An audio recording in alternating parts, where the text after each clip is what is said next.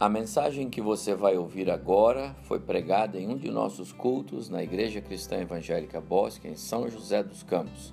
Ouça atentamente e coloque em prática os ensinos bíblicos nela contidos.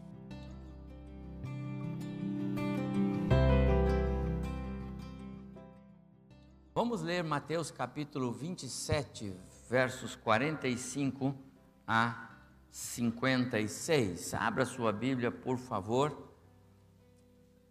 Mateus capítulo 27, uh, verso 45 até 56.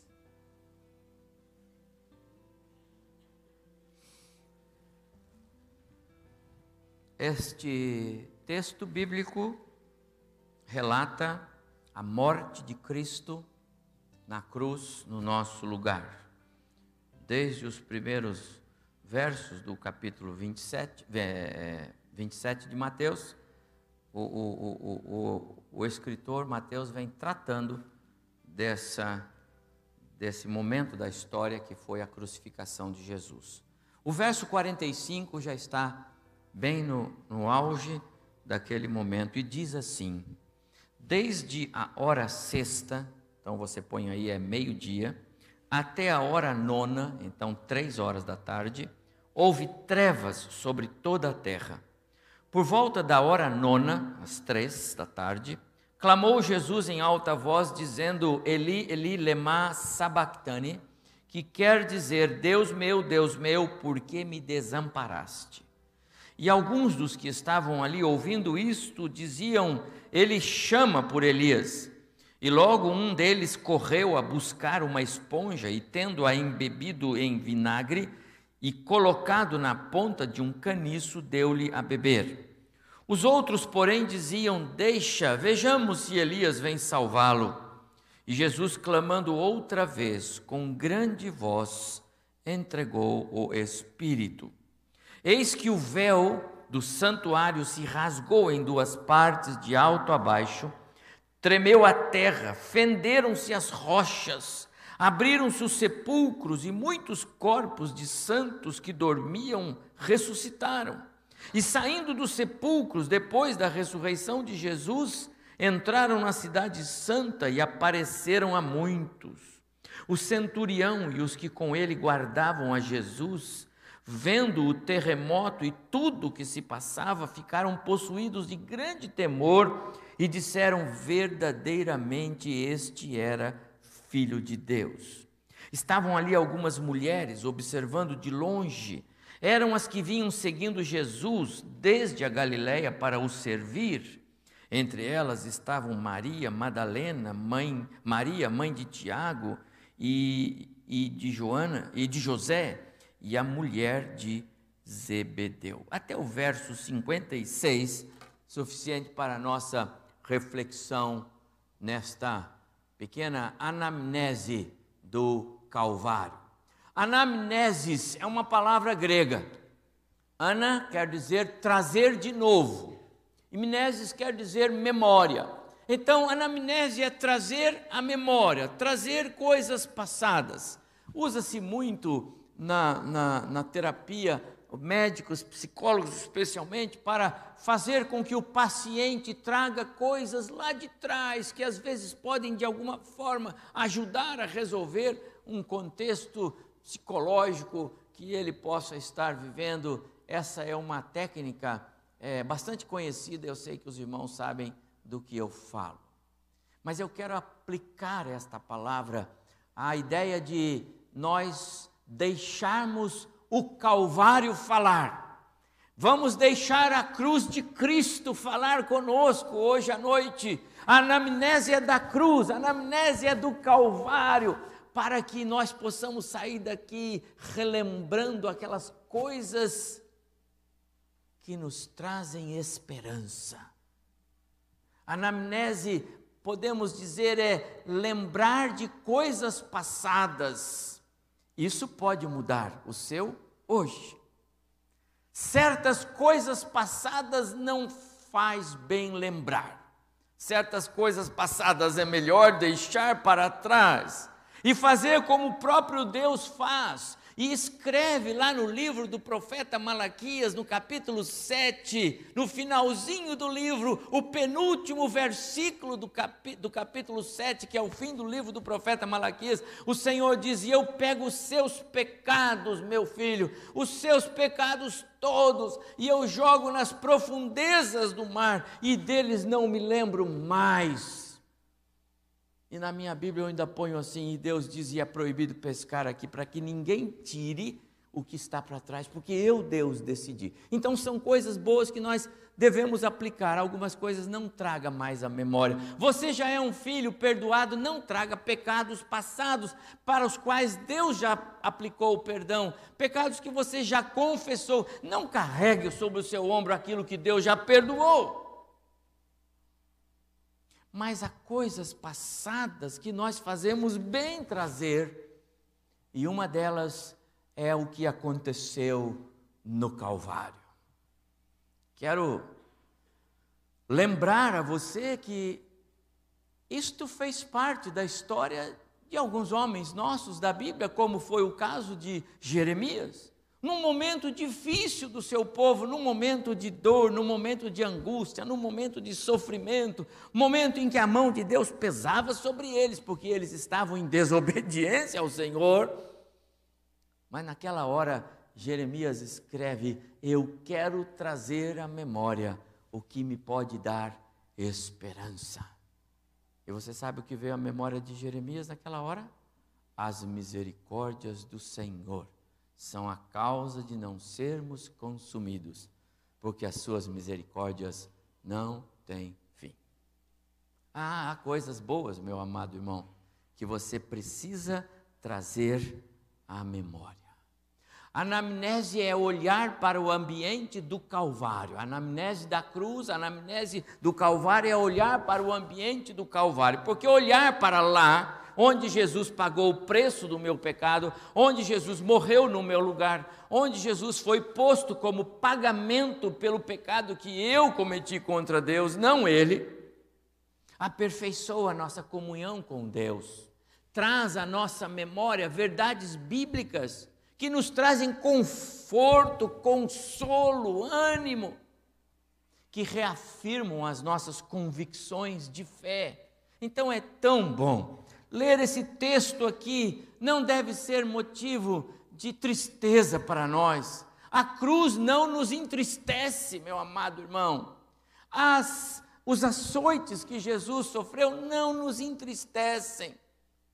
De jeito nenhum, Jesus, é, é, em algum momento, é, é, é, é esboçou reclamar do sofrimento físico. A cruz e todo o sofrimento de Cristo foi parte de um propósito que Ele mesmo, como Deus Filho, estabeleceu com o seu Deus Pai, o seu Pai, na eternidade passada, com o objetivo de nos resgatar das trevas e nos tirar do pecado para a luz. É isto. O Calvário é, faz parte da nossa história. E nós devemos sim amar, nos lembrar do Calvário. A cruz na qual Jesus foi colocada foi uma cruz é, é, de dor, de sofrimento, mas uma cruz de vitória. Porque ele não ficou lá, a cruz precisa ser sempre vazia. A cruz precisa ser sempre apenas um, um referencial.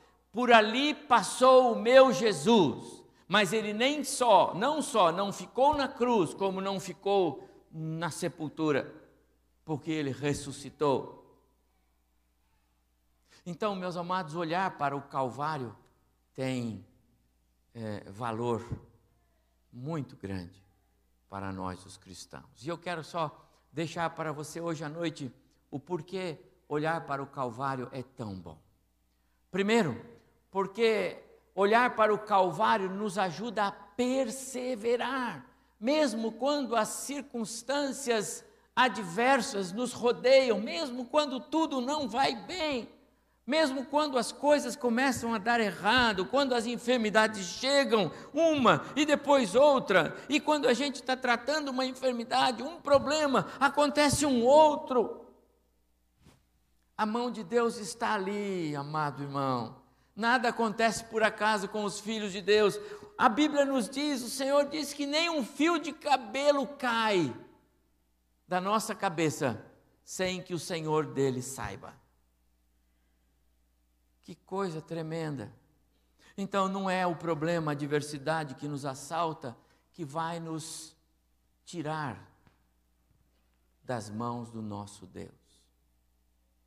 O texto que eu li, de Mateus 27, diz que desde o meio-dia até as três da tarde, houve trevas sobre a terra.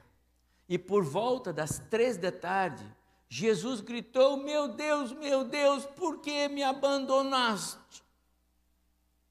E nós sabemos que esse grito de Jesus não foi por causa da dor física.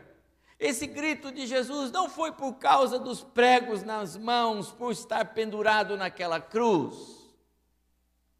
Esse grito de Jesus foi por causa da dor na alma. Você sabe que é, em algum momento da história da cruz de Jesus, ele foi solitário, ele foi sozinho. Em nenhum momento da história de Jesus, o Espírito Santo de Deus, a terceira pessoa da Trindade, da qual ele é a segunda e o Pai é a primeira, e eles são um e sempre foram e nunca deixaram de ser, mas em nenhum momento da história de Cristo ele, ele esteve sem a assistência do Espírito. Em nenhum momento. Se você olhar para os textos bíblicos, você vai ver que Jesus, ao tomar o pão, aqueles pãezinhos e peixinhos, e ele levantou e disse: Pai, é, eu apresento isso ao Senhor, o Senhor vai, vai abençoar essa multidão aqui. E em vários momentos a gente percebe o Espírito Santo dando essa assistência ao Deus Filho, o homem Jesus encarnado. Mas teve um momento que ele foi sozinho. Teve um momento que o pai o deixou. Teve um momento que ele teve que ficar só. Fazia parte do plano. E o momento é este. O momento é quando o meu pecado, o seu pecado, o pecado do mundo foi posto nos ombros dele. E a palavra diz: e ele foi feito pecado por nós. Feito. E não pecador, mas pecado, porque ele nunca pecou. E exatamente porque nunca pecou, ele podia ser oferta para o meu pecado. Porque ele nunca desobedeceu o Pai, ele podia estar ali mais uma vez, autenticando a sua obediência pagando o preço, era a morte. Porque foi assim que o pecado entrou no mundo. O pecado entrou no mundo trazendo a morte. E era necessário o derramamento do sangue, o justo pelo injusto, o não pecador pelos pecadores. Foi por isso que Deus instituiu lá no Antigo Testamento, na antiga aliança, todo o ritual dos sacrifícios, desde que ah, Abel apresentou oferta ao Senhor, que era o sacrifício de animal, derramamento de sangue que apontava para a cruz de Jesus. Foi assim que o próprio Deus, ao, ao dizer para o Adão: essa roupa que você fez de parreira de uva, de seja lá o que for, não serve, pegue um animalzinho, sacrifique-o, e depois com a roupa, com a pele desse animal, você faz roupa para você. Deus estava dizendo para o Adão: é assim, Adão. O seu problema sou eu que resolvo, não é você. A vergonha do pecado não é você que resolve, sou eu que resolvo. E eu resolvo com derramamento de sangue, porque o seu pecado é muito grave, Adão. Você colocou uma barreira entre nós, e essa barreira só se resolve com derramamento de sangue. Para que Deus estava apontando para o seu filho Jesus, que um dia viria a este mundo para trazer-nos a salvação. Você compreende isso?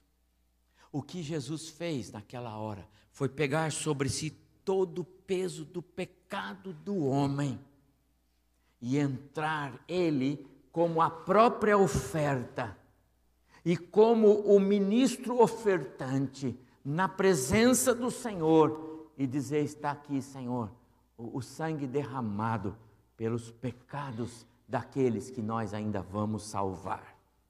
E nós já estávamos lá, viu, meu amado irmão? Você e eu estávamos lá. Que coisa tremenda Deus fez por nós, porque naquele ato de entrega pessoal de Jesus, entregando-se a si mesmo como, como oferta. Ele era a oferta, lembra? O sacerdote apresentava o sangue do animal. Jesus apresentou a si mesmo e o seu sangue. Ele era a oferta, ele era o ofertante, ele era o sumo sacerdote. Assim ele entrou na presença do Senhor. Isto foi muita dor. Mas ele suportou. Ele passou por isto. Ele venceu e ele disse: Vocês vão ter aflições no mundo, porque esse mundo é terrível, esse mundo é cruel, esse mundo vai querer ceifar os seus filhos, esse mundo vai ensinar caminhos errados, esse mundo é porque o pecado está no mundo. Mas vocês têm um bom ânimo, tenham coragem, sejam fortes. Eu venci o mundo, vou ajudá-los a vencer. Eu estou completando o verso de, de João 16, 33. Jesus promete isso. Eu estarei com vocês todos os dias, até a consumação do século para que vocês possam vencer também, como eu fiz. Meu amado irmão, trazer à memória o ambiente do Calvário nos ajuda a perseverar, mesmo quando as coisas não estão bem, mesmo quando a dor mais cruel. E sabe qual é a dor mais cruel? É aquela para a qual nenhum remédio humano é capaz de curar. Esta semana, por acaso, eu acho que nós tivemos pelo menos umas três matérias em jornais televisivos e escritos de pais chorando a morte de filhos por bala perdida. Pelo menos três eu me lembro aqui. Pouco tempo atrás nós vimos um pai que estava num aniversário de criança e uma menininha brincando num, num brinquedo, não é? E lá piu, pegou a bala. Não lembra disso, a menininha? Esta semana, um jovem, menino de 21 anos, um moço bonito, estava indo para casa e uma bala o acertou no meio do caminho. E a mãe disse assim ao repórter lá no funeral. Ela disse, aos prantos e com soluços, ela disse: Eu queria estar sentindo uma dor física muito forte, que que eu tenho certeza algum remédio, algum remédio, algum remédio faria diferença para mim. E nós temos remédios muito bons para curar dor física. Mas a dor da alma, a dor da alma, só Jesus. Trazer à memória o ambiente do Calvário nos ajuda a perseverar, amados irmãos porque nós sabemos que o nosso Jesus passou a pior dor. Ele suportou. Ele, ele pode me ajudar. Ele pode me ajudar nessa dor terrível que eu estou sentindo, com essa crise, com esse problema, seja aqui em casa, seja lá no trabalho, seja com os filhos, seja com o namoro dos filhos, seja com o marido, seja com a esposa, seja com os pais. Ah, esse Deus maravilhoso que passou pela cruz foi o Deus Filho na cruz, meu amado. Era o Deus Filho naquela cruz, ele passou por lá. Ele pode te ajudar. Então, trazer a memória, fazer uma anamnese do Calvário, nos ajuda a perseverar, mesmo quando as mais terríveis dores nos assaltam. Mas também, fazer uma anamnese do Calvário nos ajuda e nos capacita a viver a viver é, o perdão. Amados, como tem pessoas que sofrem porque vivem a vida inteira com dificuldade de perdoar e com dificuldade de aceitar ser perdoado. No mesmo contexto do texto que eu li em Mateus, Lucas escreve no capítulo 23 a mesma passagem e acrescenta essa informação de Jesus naquela cruz, dizendo para aquelas pessoas que estavam ali a tirar-lhe a vida: Pai, perdoa-lhes, porque não sabem o que fazem. A obra da redenção, meus amados irmãos, ela não só trouxe o perdão de Deus até nós, mas ela também nos ensina sobre o perdão, ela nos ensina a perdoar, ela nos capacita a exercer o perdão àqueles que nos ofendem, nos machucam, nos ferem. E como é bom perdoar, sai um peso, a vida vai melhor, as coisas ficam bem, a alegria volta. Como é terrível quando falta o perdão. Como é terrível quando a ausência do perdão reina. Pessoas ficam zangadas, aborrecidas. É um ambiente esquisito. Às vezes o outro nem sabe que que não está perdoado, entendeu? Isso é pior ainda. A pessoa nem sabe que você está aborrecido com ele, mas e você fica aborrecido e não consegue perdoar e demora anos. E esse negócio vai se alastrando e se arrastando e aumentando. Ah, meu amado irmão, quando você olha para a cruz de Jesus, Jesus não estava dizendo, Pai, perdoa aquele rapaz ali porque ele ele falou alguma coisinha que eu não gostei. Pai, perdoa aquele outro lá, porque, o senhor viu, ele nem me tratou como eu, eu sou Jesus, e olha só, ele nem me tratou, né? Pai, perdoa aquele outro lá, porque ele não me, ele não me levou para casa, não me deu um copo d'água. Aquele outro, porque não. Não! Jesus estava dizendo: essas pessoas que estão enfiando a lança em mim, essas pessoas que estão pregando cravos em mim, essas pessoas que estão atirando pedras em mim, essas pessoas que estão me rejeitando como Senhor na vida deles, como Salvador, Pai, perdoa essas pessoas. Nós estávamos lá, na pessoa daqueles que infringiam contra Jesus, e ele já estava dizendo ao pai: Pai, esses você perdoa. Eu estou indo para a cruz por causa deles. E éramos nós.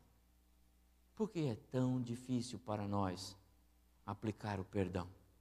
Por que é tão difícil para nós vivermos o perdão? Ah, meu amado, se você voltar para a cruz, se você olhar de novo para o ambiente da cruz, se você olhar de novo para esses textos que falam da cruz, o cenário da cruz, o Calvário tem que mudar a nossa vida. O único jeito para nós termos dias melhores, vida melhor, para sermos uma família, para sentarmos à mesa juntos, para caminharmos juntos, para nos alegrarmos, como é bom nos alegrarmos. Olha que ambiente gostoso, a família do Daniel, da Glauciene, os avós, que alegria. Quantos lares não desfrutam de momentos felizes? Não deixe que o rancor, o ódio, não deixe que o seu eu atrapalhe a graça de Cristo na sua vida. E nem que atrapalhe a graça de Cristo no seu lar. Porque às vezes, por causa de nós, a graça não flui dentro de casa. Por causa de nós e da nossa, da nossa forma de ser, o amor não reina lá dentro. Somos lares frios, vazios, desprovidos da graça, da bênção. Ah, mas visitar ou revisitar ou trazer à memória uma anamnese do Calvário também é, nos conduz, nos leva, nos faz lembrar dos alicerces da nossa salvação eterna. Isso é tão bom. Quando eu leio o mesmo texto, agora na visão de João, esta passagem da crucificação de Jesus, Mateus, Marcos, Lucas, João, os quatro registraram, cada um pondo um detalhe mais do que o outro. E João acrescentou assim: tomando então Jesus o vinagre, que puseram na ponta de uma esponja, puseram na boca dele, ele disse: Está consumado. E inclinando a cabeça, rendeu o espírito. Do jeito que eu li aqui em Mateus, mas João acrescenta a palavra está consumado. Quando eu leio lá no, no, no, na carta a, a, escrita aos Hebreus, eu leio assim também: olha, ele é o resplendor da glória, esse é Jesus, ele é o resplendor da glória, a expressão exata do ser de Deus, esse é Jesus, e depois de ter feito a purificação dos pecados, está falando da cruz, o ambiente do Calvário, assentou-se à direita da majestade nas alturas. Esta expressão do autor da carta aos Hebreus está ligado com a palavra está consumado de João. O fato de nós termos um Jesus que se assenta depois daquilo que fez, significa dizer não tem mais nada para fazer. Significa dizer tudo que era necessário para a nossa salvação, ele fez. Porque senão ele não estava assentado. Então agora você entende que o assentado não quer dizer que ele está lá sentado, mas é uma expressão para indicar tudo, tudo, tudo, tudo que havia de ser feito para que eu e você pudéssemos hoje ter a segurança da nossa salvação eterna, nós a temos, porque Jesus cumpriu todas as exigências legais que o próprio Pai e Ele, Filho, Deus Filho, estabeleceram para que o homem fosse resgatado das trevas, desde que o pecado de Adão e Eva é, é, é, fez com que o homem morresse. Esse Jesus é fantástico. Esse Jesus é demais. Porque, meu amado irmão, ele não deixou nada para você fazer. E se você já o tem como Salvador e Senhor na sua vida, levante as duas mãos, porque você é salvo. Porque você já é um cidadão do céu. Você só não foi levado ainda porque ele tem um ministério para você. Você só não foi levado ainda porque ele quer fazer você ficar parecido com, com o filho. Talvez Deus já tenha amado você e você não percebeu ainda. Talvez Deus já derramou a graça salvadora na sua vida e você não percebeu ainda.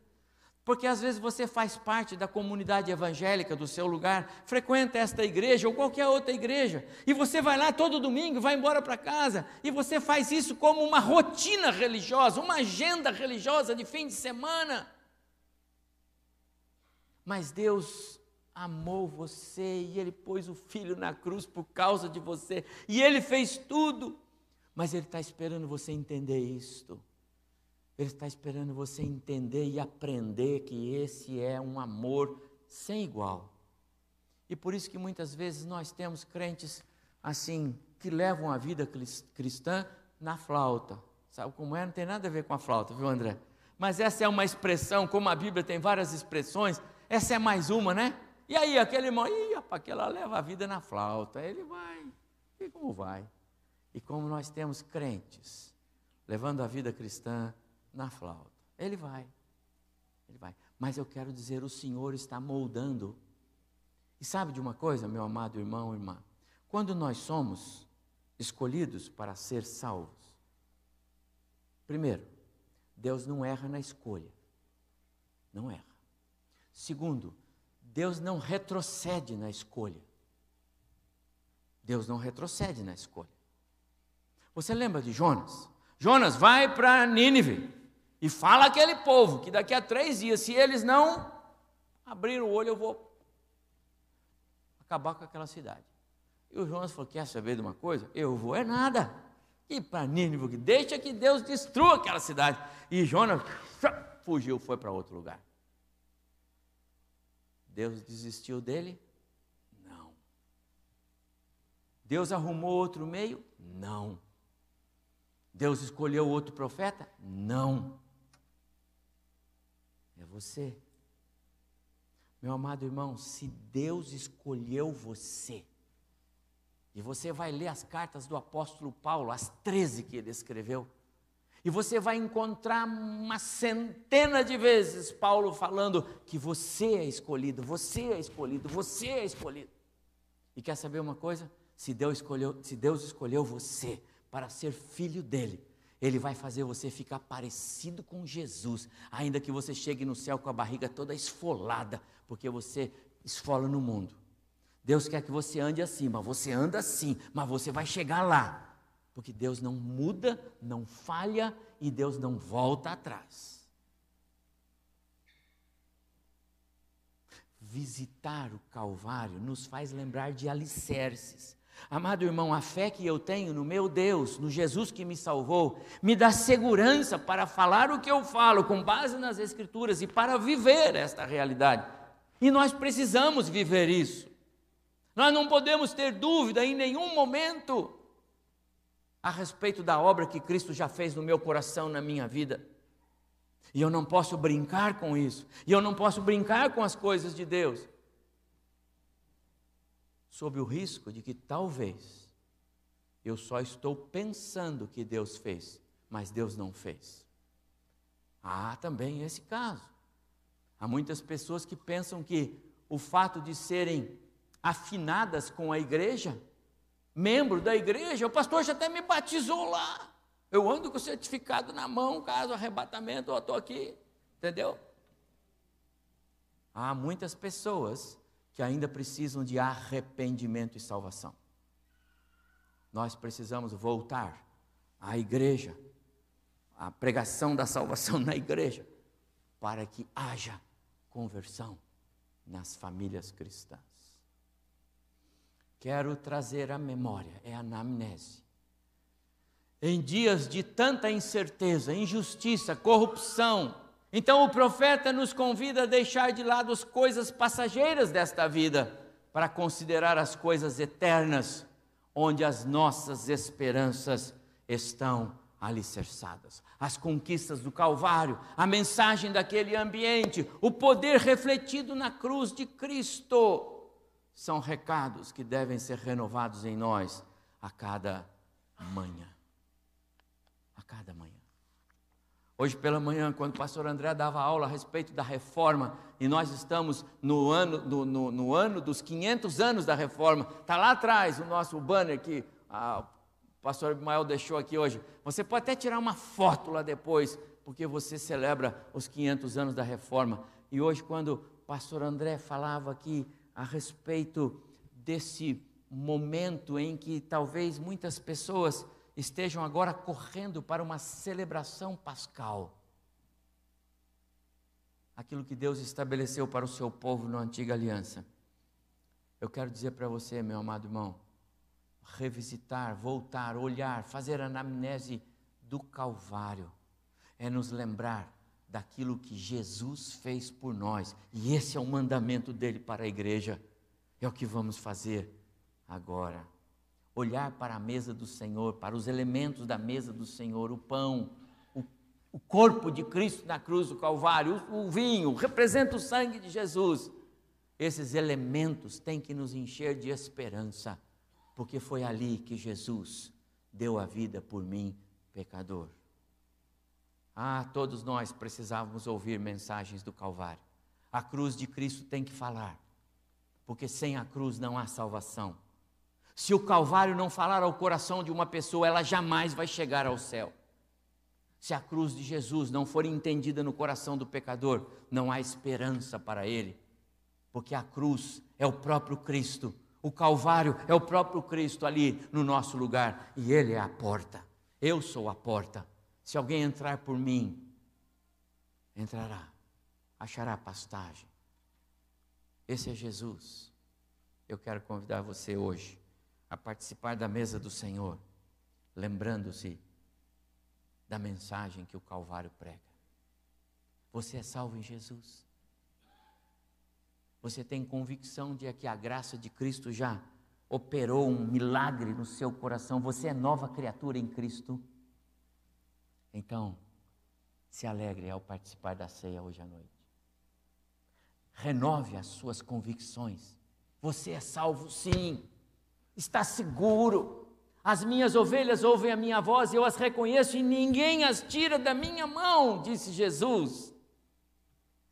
O diabo não tem poder sobre os filhos de Deus. Ele pode oprimir, ele pode tentar, mas ele não pode possuir. Há um espírito em mim, e esse espírito é o espírito de Deus. Ele é o selo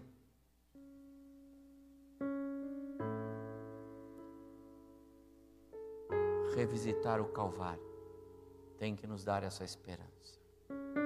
E se alguém aqui, ou se alguém que nos ouve, nos vê pela internet, e de repente a cruz de Cristo ainda não foi ou não, não, não tinha sido entendida no seu coração até hoje à noite. Eu quero convidar você a se render a Jesus. Eu quero convidar você a dizer aí no seu coração: Jesus vem ser meu Salvador também. Quero convidar você a dizer onde você está aí, é, Jesus, eu também quero ser parte, parte da família de Deus. Eu quero ser parte desse corpo maravilhoso chamado igreja.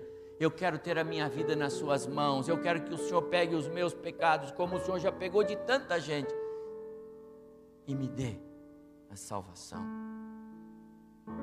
Você pode fazer esta oração, e Deus vai ouvir você.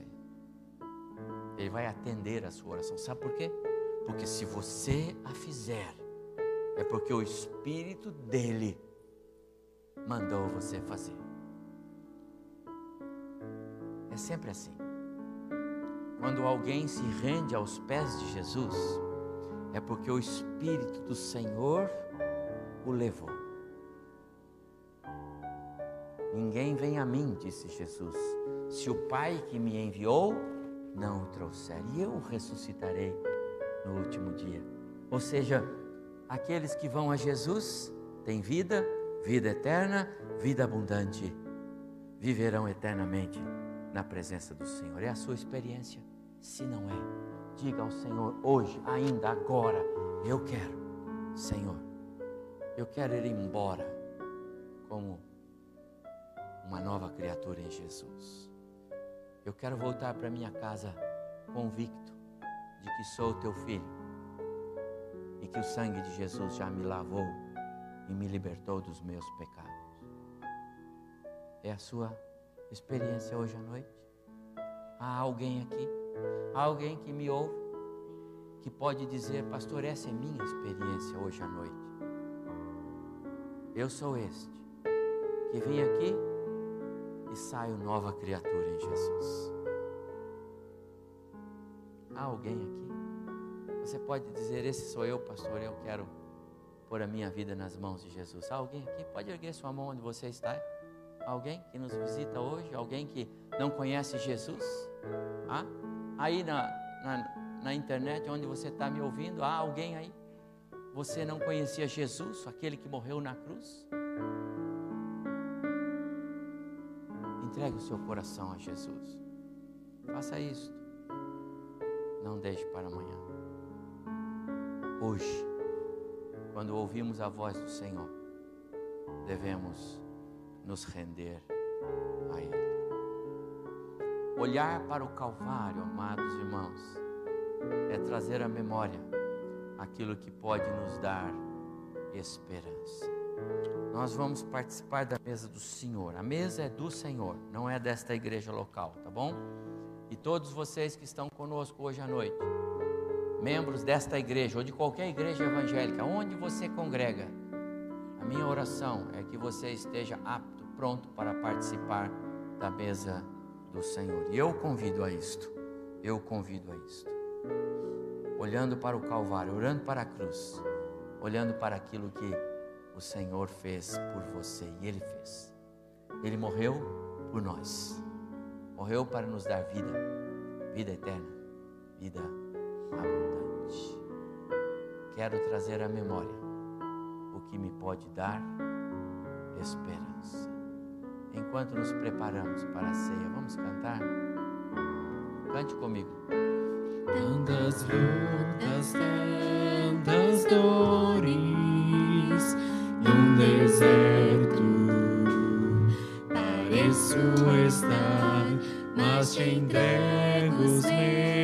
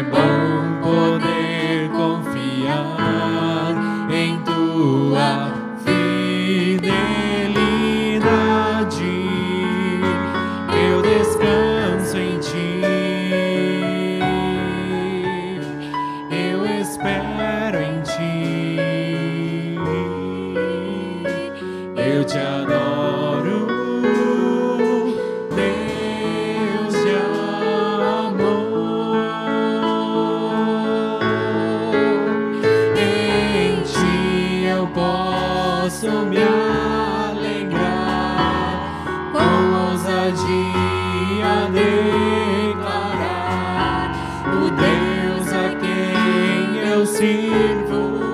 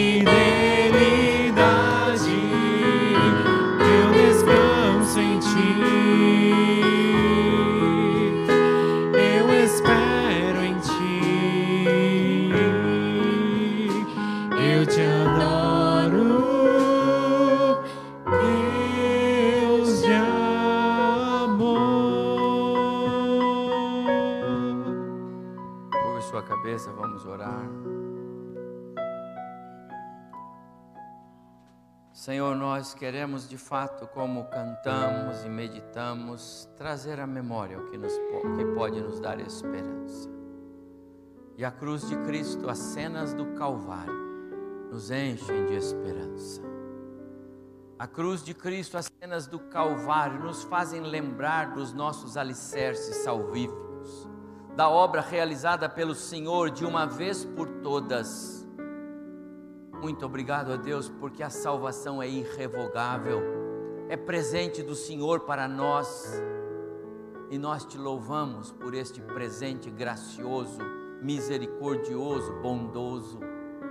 Nos alegramos, ó Deus, porque o Senhor nos encontrou, nos amou e por isso nós o amamos. Muito obrigado, ó Deus. Obrigado, Pai, por os, pelos irmãos, irmãs, jovens, adolescentes, juniores, que já fizeram a sua decisão ao lado de Jesus, já receberam o batismo e hoje à noite podem participar deste memorial, desta mesa, desta celebração. Ó Deus, permita que a nossa participação na mesa do Senhor nesta noite redunde em bênçãos espirituais, em bênçãos materiais, em bênçãos familiares. Que a igreja seja abençoada pela ministração da mesa do Senhor nesta noite. Pai, abençoa aqueles que estão conosco, mas que ainda não fizeram uma decisão ao lado de Jesus. Que o teu Espírito os leve a essa decisão e que logo, ó Deus, possam estar celebrando conosco a mesa do Senhor. Quero orar, ó Deus, pedindo que o Senhor receba esse nosso momento de culto como um reconhecimento pela obra de Cristo na cruz no nosso lugar e como um testemunho de fé e esperança da volta gloriosa de Jesus.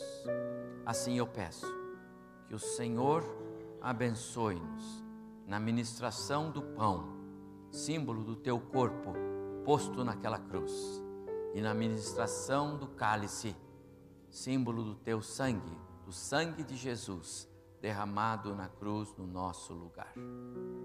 Recebe, pois, este ato de culto agora. É assim que eu oro em nome de Jesus.